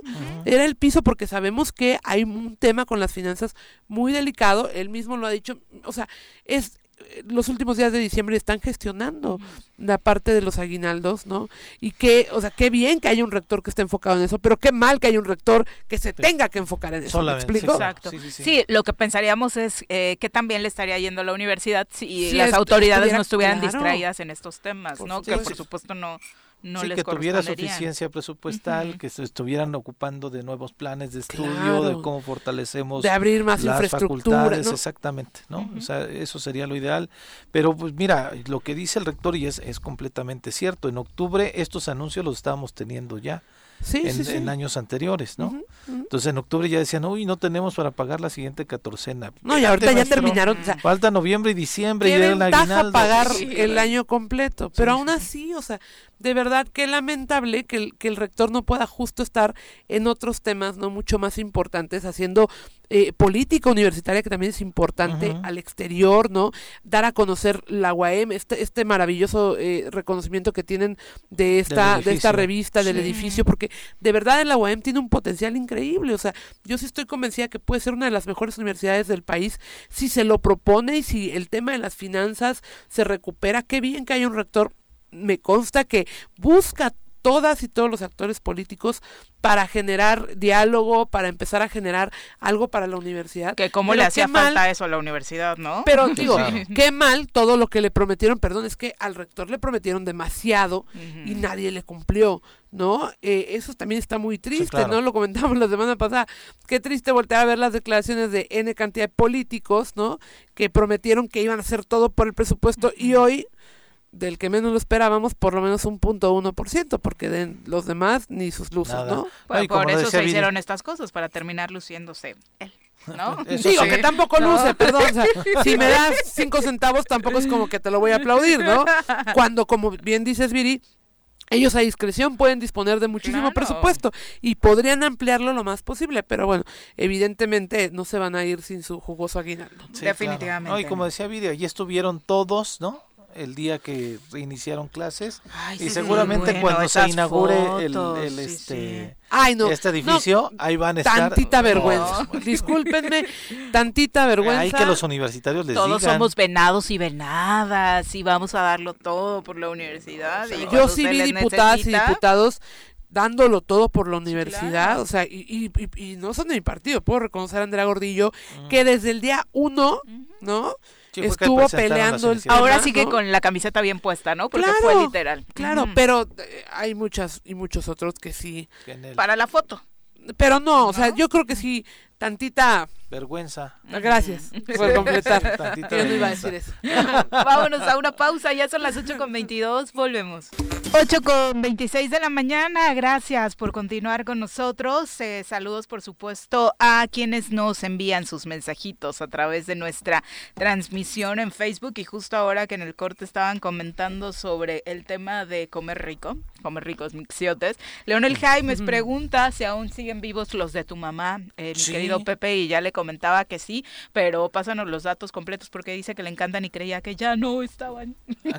No, no, sí, ahí, siguen, ahí siguen los mixiotes en Avenida Cuauhtémoc Ujú. 151. Ahorita les paso el número. Ay, qué Este, mal es que no comercial.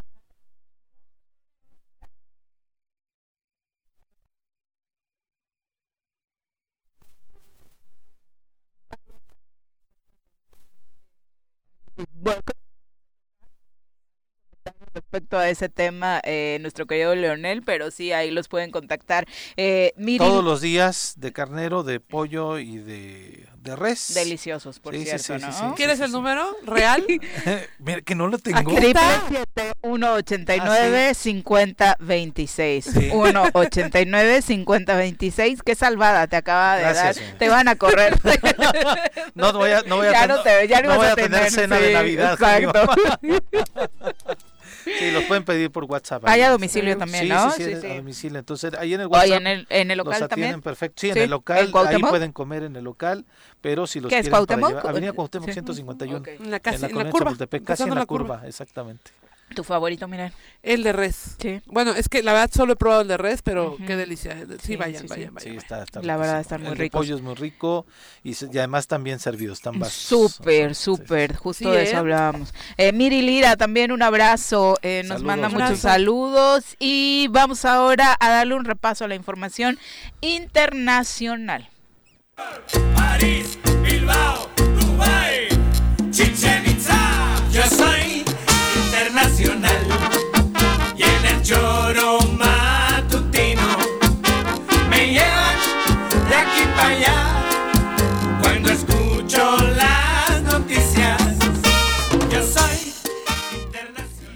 Mi querida Claudia, qué milagro, muy buenos días. Ya sé, qué milagro, ¿cómo están? Bien, gracias. Le, le, escribimos a Santa y creo que nos adelantó una de las peticiones soreras para poder platicar contigo. Ahora entiendo, ahora entiendo muchas cosas. Oye, cuéntanos, ¿qué ha pasado en el mundo en tanto no hemos platicado contigo? Así es, han pasado muchas, muchas cosas, pero quisiera centrarme en un tema. Y ya saben que a mí me gusta de repente hacer una revisión histórica. Y como esto tiene que ver con el ámbito internacional, de pronto vamos a tocar varios puntos en el globo, ¿no? eh, no sé si recuerdan que andaban haciendo ustedes hace unos 11 años, por ahí del 2010. Viendo el Mundial de Sudáfrica y cantando guaca guaca. Intentando okay, Exactamente, pues había varias cosas que estaban pasando por allá del 2010, entre eso varios movimientos telúricos, ¿no? Les llaman. Sí. Y pues bueno, eh, no sé si recordarán que a principios de año en Haití hubo un terremoto fatal que de hecho hizo que muchos eh, ciudadanos haitianos comenzaran a emigrar a toda América Latina. Eh, no es nueva, ¿no? Esta migración siempre ha, sucedido, pero en el 2010 se incrementó de una forma este, bastante alta. También pasó un terremoto muy fuerte, de hecho uno de los más fuertes de la historia, en Chile.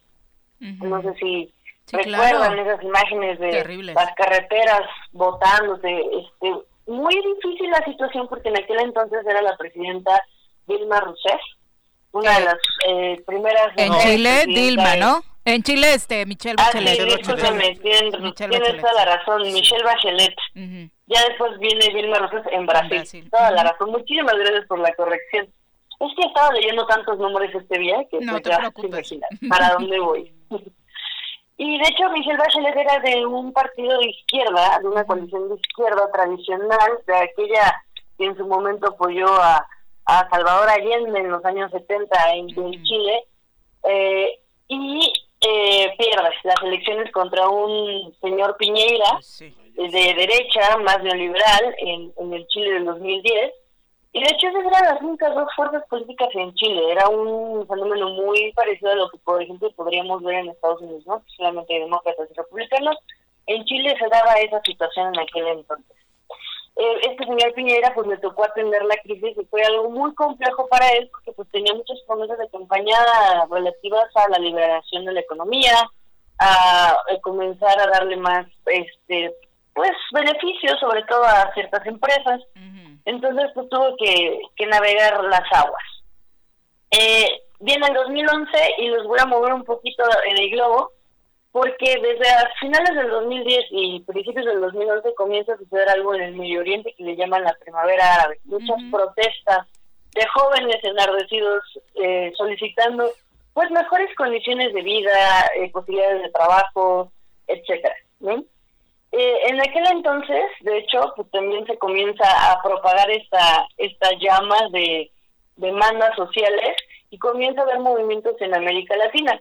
De hecho, por allá el Yo Soy 132 acá en México lo vinculan a este ímpetu juvenil, que de hecho pues son todos los millennials, ¿no? Hasta que, conocimos a, a realmente, ¿no? Exactamente, pues no me lo creerán, pero ya una joven Claudia universitaria pues, andaba metida en muchas de estas eh, te creo, te creo.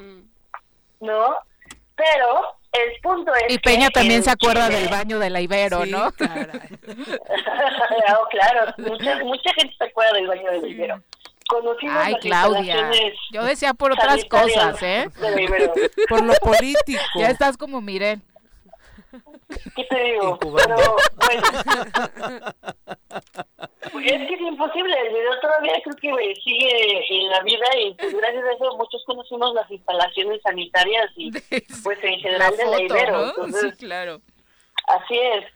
Pero bueno, eh, el punto es que en el 2011 también se da este movimiento en Chile, el movimiento estudiantil, que lo que exigía era básicamente dos cosas los estudiantes universitarios exigían una, eh, una eh, como un seguro para las oportunidades en cuanto a la educación gratuita. ¿Por qué? Porque por sí desde la época de Pinochet la educación había sido privatizada y entonces era muy difícil para los estudiantes universitarios mantenerse, ¿no? Tener este pues alimentos, poder comprar libros, hacer lo que fuera necesario para poder estudiar en la universidad pero además había muchos que no tenían acceso.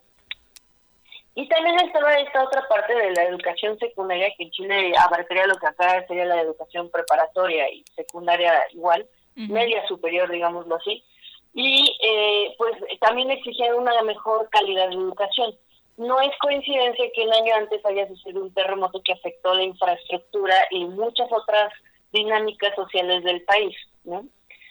Eh, pues claro que iba a haber consecuencias y en 2011 salen los estudiantes a las calles y pues gritan, exigen, se vuelve cada vez más fuerte, sobre todo en, las universidades, comienza a haber represión no estudiantil, precisamente por parte de este pues presidente electo ya en funciones después de un año, eh, Sebastián Piñera, y eh, pues parece que no va a haber negociaciones, las cosas están muy fuertes, cada vez hay más desagradables y violentas en contra de los estudiantes, pero al final del día se logra una mesa de trabajo y comienzan a eh, firmar acuerdos.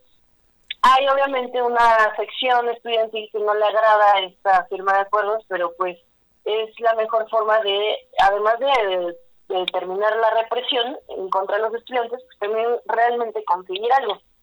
Y uno de los líderes que consigue esto y que negocia y firma es presidente de la Federación de Estudiantes de la Universidad de Chile en aquel entonces, y su nombre era Gabriel Boric, actual presidente electo de Chile.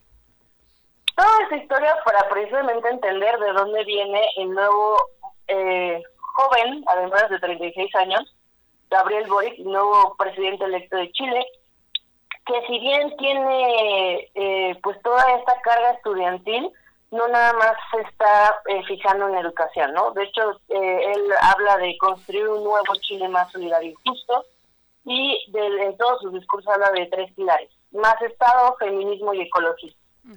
Más Estado lo hemos visto desde la universidad, cuando él trataba de generar una mayor equidad desde las políticas públicas en términos de educación.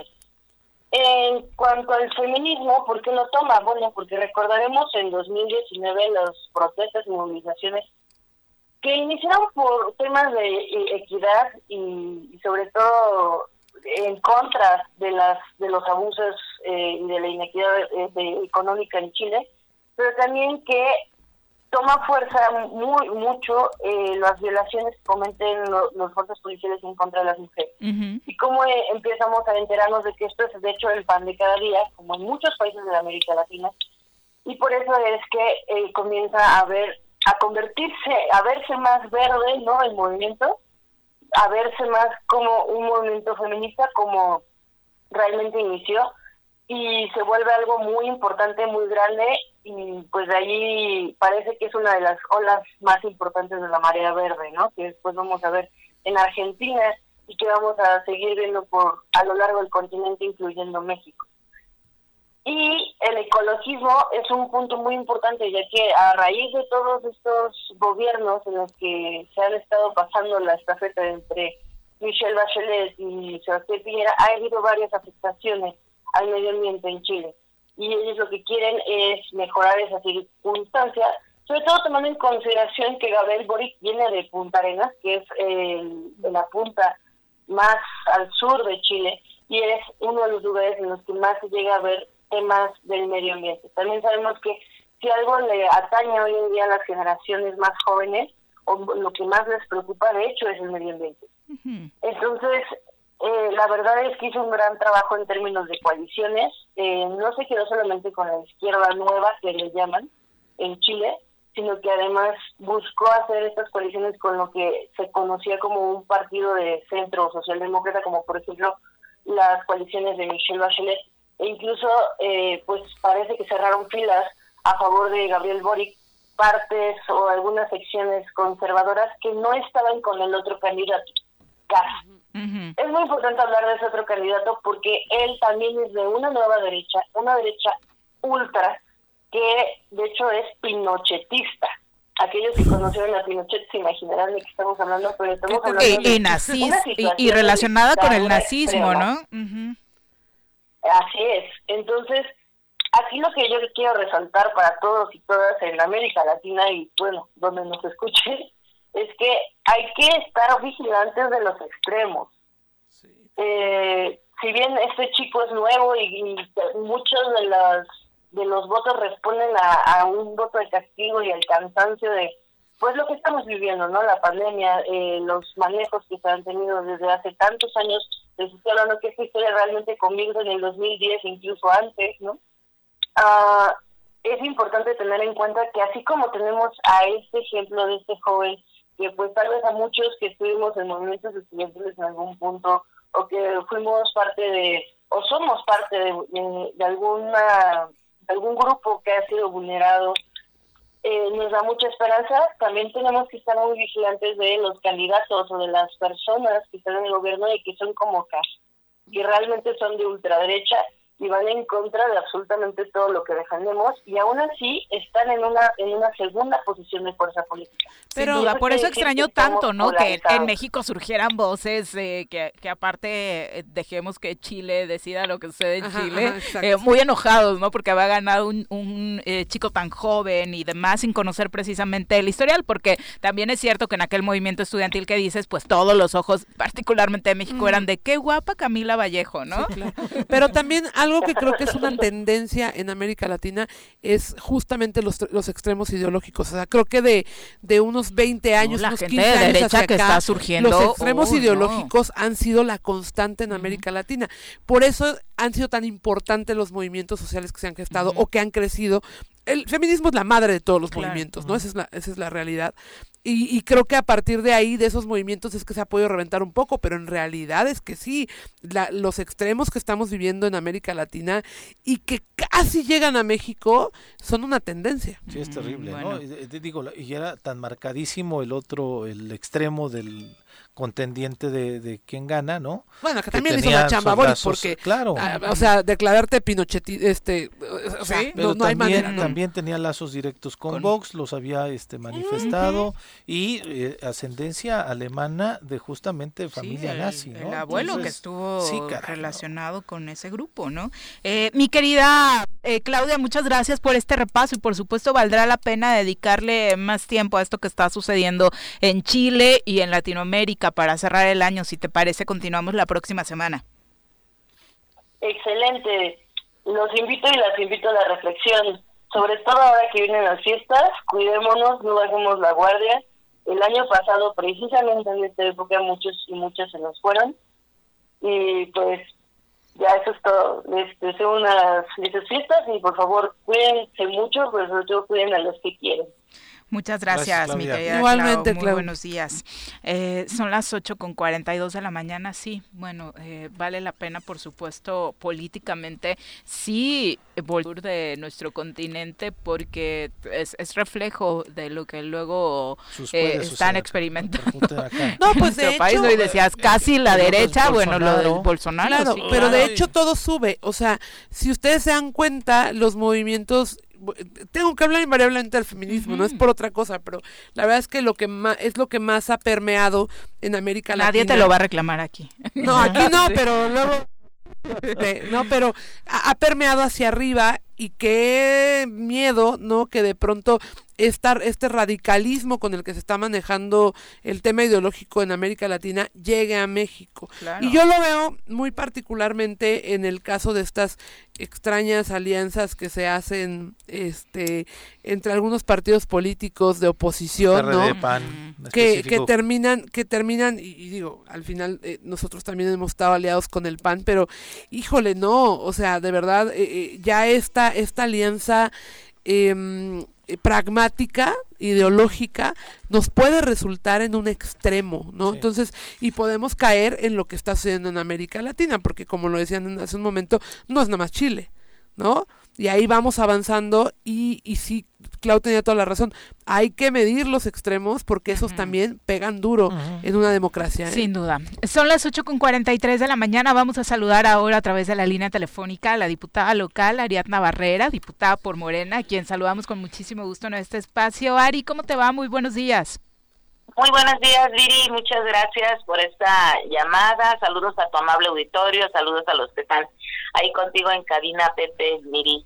Gracias por, por esta invitación. Al contrario, eh, diputado obviamente preocupados, y así lo hemos comentado desde la semana pasada en, que conocimos la noticia de la no aprobación del presupuesto eh, para 2022. ¿Qué va a suceder con el Estado de Morelos? Y por supuesto tratar de entender un poco el razonamiento que desde este bloque en el que te encontrabas se tuvo para eh, que se tomara esta determinación. Bueno, primero que nada, corregir y aclarar. No es de que no se haya aprobado, es de que se suspendió el procedimiento para la votación. Eh, estaríamos diciendo que en términos de fútbol estamos en medio tiempo, nada para nadie. ¿no? El, el tema de no presentarnos nosotros a la sesión fue un tema por el cual nosotros no, no sentimos las condiciones de seguridad para nuestra integridad física. Eh, sentimos que fue un tema de, de eh, demasiada eh, provocación, de que había mucha gente pues que, que llevaban con a lo mejor con información errónea y que no permitían tener a nosotros en un ambiente de seguridad.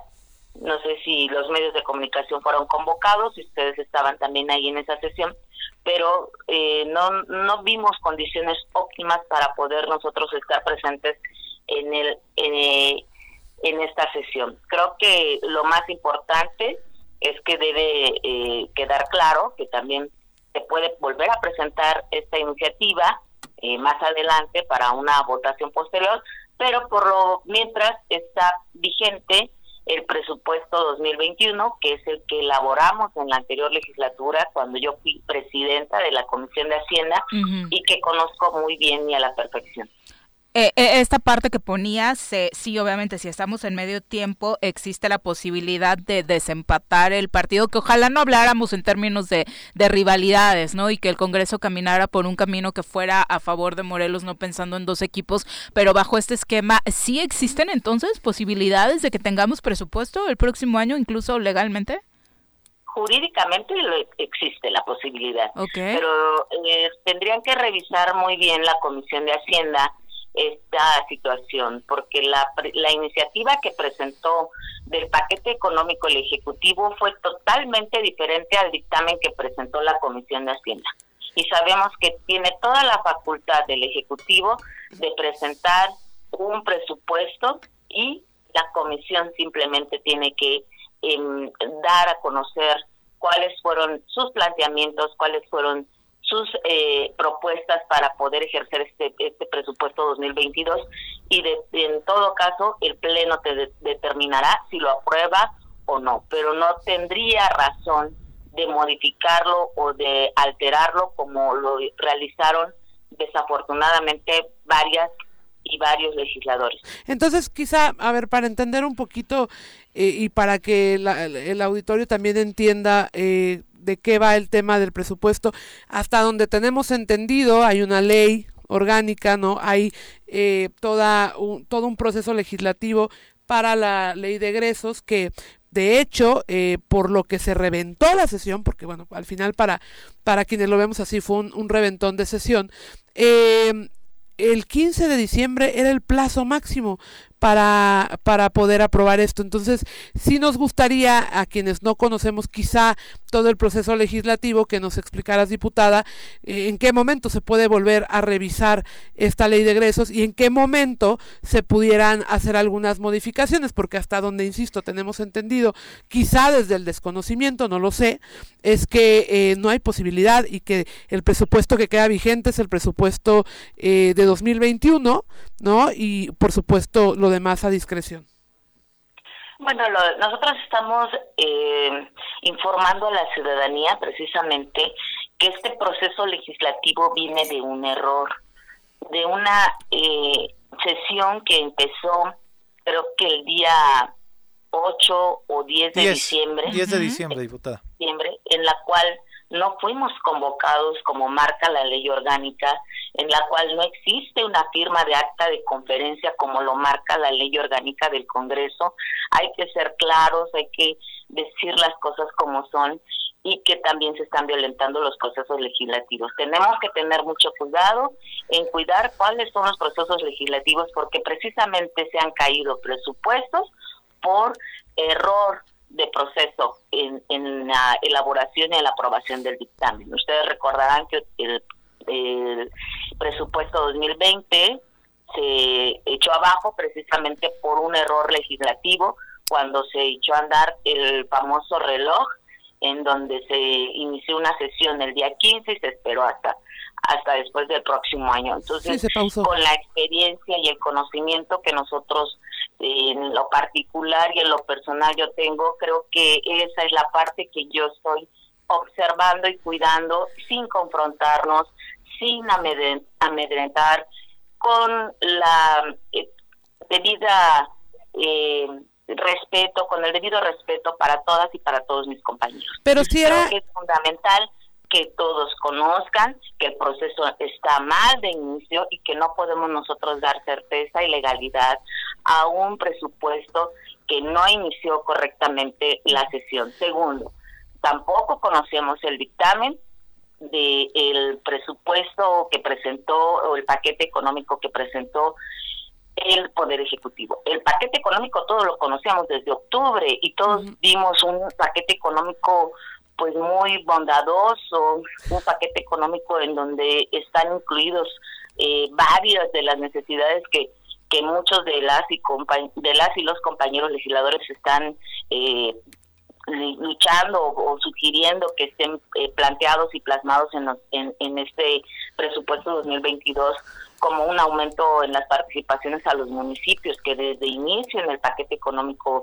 venía plasmado con un 2.5 de aumento, con un aumento a la universidad de 57 millones, con un aumento a salud de más de 600 millones, con la etiqueta específica del INSABI, que eso para nosotros como diputados de la cuarta transformación nos sentimos súper orgullosísimos de que este e, esta etiqueta esté plasmada, ya que le da la herramienta para que se cumpla el artículo cuarto constitucional en donde marca que el derecho a la salud y el derecho a las medicinas es gratuito, pero tenemos que dar las herramientas para que los eh, para que el Estado y la Federación puedan aplicarlo aquí en nuestro Estado de Morelos. Pero si era el 15 de diciembre, o sea, la pregunta es, ¿el 15 de diciembre es el plazo que se tiene de manera legal para aprobar el presupuesto, sí o no?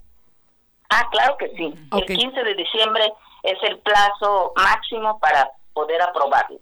Pero también dice la ley que si no se aprueba podrá pedirse un, un periodo extraordinario para poder realizar esta votación. O hasta que haya las condiciones. Puede ser también incluso iniciando el segundo periodo legislativo de este primer año de, de, esta legislatura. Creo que eh, más bien se trata de un tema de diálogo, de consenso, de poder eh, analizar cuál es la legalidad y la certeza que le daremos a las y los morelenses al nosotros aprobar un presupuesto eh, como lo marca la ley, debió haber sido el 15 de diciembre para estar en mejores condiciones, porque pues bueno, de aprobarse el próximo año, estaremos hablando de que este presupuesto 2022 se estará implementando a partir de casi la mitad del año, si es. que se llegase a aprobar. Claro. Diputada, eh, hay, hay dos situaciones. Una, eh, eh, ahorita tú nos estás diciendo de algunas bondades que tenía la propuesta del Ejecutivo, pero que nunca la supimos ni siquiera los medios de comunicación, porque ni el Ejecutivo la supo quizá comunicar y ni siquiera quizá el bloque en donde ustedes eh, pues están respaldando esta postura tampoco nos la compartieron. Esa es por una parte, pero la, la, la parte más que, que me interesa de fondo a mí es la Suprema Corte de Justicia determinó algo con relación al presupuesto del Tribunal Superior de Justicia que yo entiendo que en esa propuesta del Ejecutivo no venía contemplada esa determinación. Eh, ¿Por qué? Simplemente porque el Ejecutivo la mandó mucho antes de que la Corte determinara algo. La Corte el día viernes les pide al Congreso del Estado una explicación y les da un plazo de 10 días para que respondan y eh, informen, vaya a la Suprema Corte qué ha pasado o qué curso le dieron a la determinación que la Suprema Corte eh, determinó y mandató con relación al presupuesto del Tribunal Superior de Justicia. Al no aprobarse el presupuesto, al aplicar el mismo del 2019, porque no es el del 2021, es el del 2019 porque en el 20 tampoco lo aprobaron y en el 21 tampoco lo aprobaron, para el ejercicio del 21 tampoco lo aprobaron. ¿Qué va a pasar? ¿Ya contemplaron en qué eh, situación jurídica se encuentra todo el Congreso? Hablo de todo el Congreso, no hablo de bloques. Todo el Congreso, ¿qué le van a responder a la Corte? Y en dado caso de que no le respondan eh, completamente a la Corte o no, eh, pues vaya, digan que no pudieron acatar la disposición de la Corte, habla incluso ese documento de destitución. ¿Lo han analizado ya? Buenos días, Pepe. No, fíjate que, mira, eh, nuevamente comento, por la experiencia en la anterior legislatura ya no sucedió. Es precisamente por eso el cuidado de tener la elaboración del, del dictamen del presupuesto. Nosotros eh, se realizaron ciertas eh, comparecencias de todas las áreas en, en respecto a que se escucharan las deficiencias y las sugerencias en, en torno a su presupuesto que se les fue asignado de acuerdo al Ejecutivo. Pero en todo caso, las áreas y las secretarías que dependen directamente del Ejecutivo, yo creo que no tendrían ningún problema ya que ellos se coordinan. Aquí estaríamos hablando de que el tema fundamental serían las comparecencias de los institutos o de los organismos autónomos, o como lo son el Poder eh, Judicial, o como lo fue en algún momento el INPETAC, que también recordemos que en la legislatura pasada eh, hubo sugerencias de diputadas y de diputados en donde le recortaron 100 millones de pesos al INPETAC en un proceso electoral y lo cual también tuvo sus consecuencias jurídicas porque eh, impugnaron esta decisión de la legislatura 54 y viene una eh, una, un ordenamiento de, de la autoridad en donde se le tiene que reponer su presupuesto para en un año electoral tengan la suficiencia presupuestal, cosa que lo realizó el Ejecutivo en tiempo y forma y que simplemente se fueron desahogando los temas jurídicos y legales hasta eh, incluso llegando a esta legislatura. Creo que el tema jurídico y legal lo tiene que conocer muy bien el presidente de la mesa, eh, el, el presidente de la comisión, porque son los que primero tendrían que estar al tanto de esta situación y de irnos informando. Nosotros solamente estamos solicitando vía por escrito, nos informen el, el jurídico del Congreso si ya fuimos notificados, sí también eh, cuál sería la respuesta que nosotros estaríamos dando, porque, pues bueno, como nosotros bien lo dices, nos están vinculando como Congreso y es ahí donde nosotros tenemos que tener mucho cuidado en quitar o poner situaciones de un paquete económico en donde lo presenta el Ejecutivo y que nosotros tendríamos que tener esa observación y ese antecedente para que no vuelva a suceder. Diputada. Queda el 2021 porque no se no, no anulan el 2021, simplemente no reconocen o nos hacen que rectifiquemos esta eh, cifra de la cual se le, se le etiqueta o se le otorga al presupuesto del Poder Judicial y que no va de acuerdo a lo que marca la ley con el 4.7 del gasto programable, que el gasto programable está muy eh, amplio, no no está bien definido en la ley y creo que eso nos correspondería a nosotros de, legislar y de adecuarlo bien para que no haya esta situación de lagunas o de situaciones de confusión en términos de, de qué le corresponde realmente al Poder Judicial. Creo que estamos en, en un tiempo eh, considerable, no sé, eh, desconozco hasta ese momento si ya se, ya se le notificó al Congreso, nosotros enviamos un, un escrito y un documento al jurídico, estamos en espera de su respuesta y pues estaremos atentos a cumplir con esta resolución. Claro que también tiene que ser de la mano con el Ejecutivo porque es un ordenamiento que también a él se le da. Diputada, mencionabas al principio que es importante informar a la ciudadanía, que es lo que ustedes están tratando de hacer respecto de su postura, pero a mí me gustaría mucho que, que más allá de los temas eh, legales o jurídicos, eh, nos explicaran por qué al final llamar al diálogo, al consenso, al acuerdo, eh, y no y no permitir que se revisara y que se criticara y que se mejorara el presupuesto del Ejecutivo. Y, lo vamos a ser claros y claras. Hay voces que dicen que justamente hubo un acuerdo de ustedes con el Ejecutivo para aprobar ese, para que ese presupuesto fuera el que se aprobara tal cual estaba, sin quitarle una coma, sin mover nada, y que todo lo que sucedió en torno al presupuesto fue para que de alguna u otra manera se diera así bueno, mmm, mira, en la forma personal, yo que estuve en la 54 legislatura, sé de cómo se tiene que realizar el dictamen del presupuesto. Creo que hay las condiciones suficientes de diálogo. Hubo la apertura del gobernador para los 20 diputados para escuchar, para poder sugerir o para poder adecuar, en todo caso, no nada más por un capricho o por una eh, conveniencia personal, sino más bien para un planteamiento eh, donde pudiera transitar tanto el Ejecutivo de forma legal y que también le pudiera dar las herramientas para poder eh, cumplir con todo lo con todo lo que eh, las los las 20 y los 20 diputados pues sugerirían, ¿no? Pero no es un tema en que se le tenga que quitar o poner porque recordemos que nuestro presidente de la República lo ha mencionado y lo ha dicho profundamente y claramente que el tema de el, etiquetar los y las, las legisladoras no es nuestro trabajo. Nuestro trabajo no es de etiquetar y de ponerle y de quitarle. Nuestro trabajo tal vez podría ser de gestionar con el Ejecutivo, de platicar y de dialogar las necesidades de nuestros representados de nuestros distritos.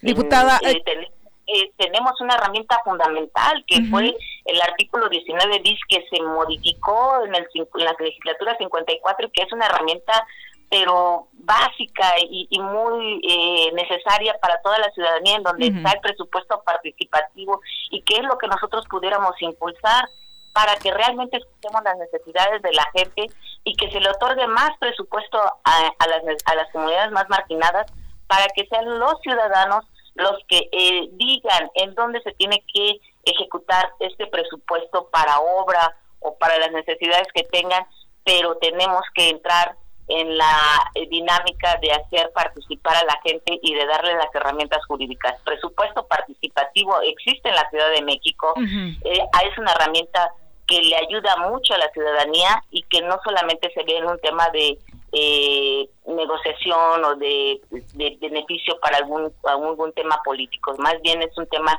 de, de apertura ciudadana y de participación ciudadana. Ojalá, ojalá así fuera, diputada. Desafortunadamente por cuestiones de tiempo ya no podemos ahondar en otros temas, se nos acabó el espacio de la transmisión. en una próxima charla. Con mucho gusto, con mucho gusto Viri, estoy a la orden. Gracias. Abrazos. Un abrazo. Felices Gracias. fiestas, muy buenos días. Mirel, muchas gracias. Gracias a ustedes. Muchas gracias. Ya nos vamos. Muchas gracias por estar con nosotros. Mañana en punto de las 7 los esperamos por acá en el Zoro Matutino. ¡Uy! ¡Se acabó! Pues así es esto. Esta fue la revista informativa más importante del centro del país. El Choro Matutino. Por lo pronto, el Choro Matutino. A bailar y a gozar porque el se va a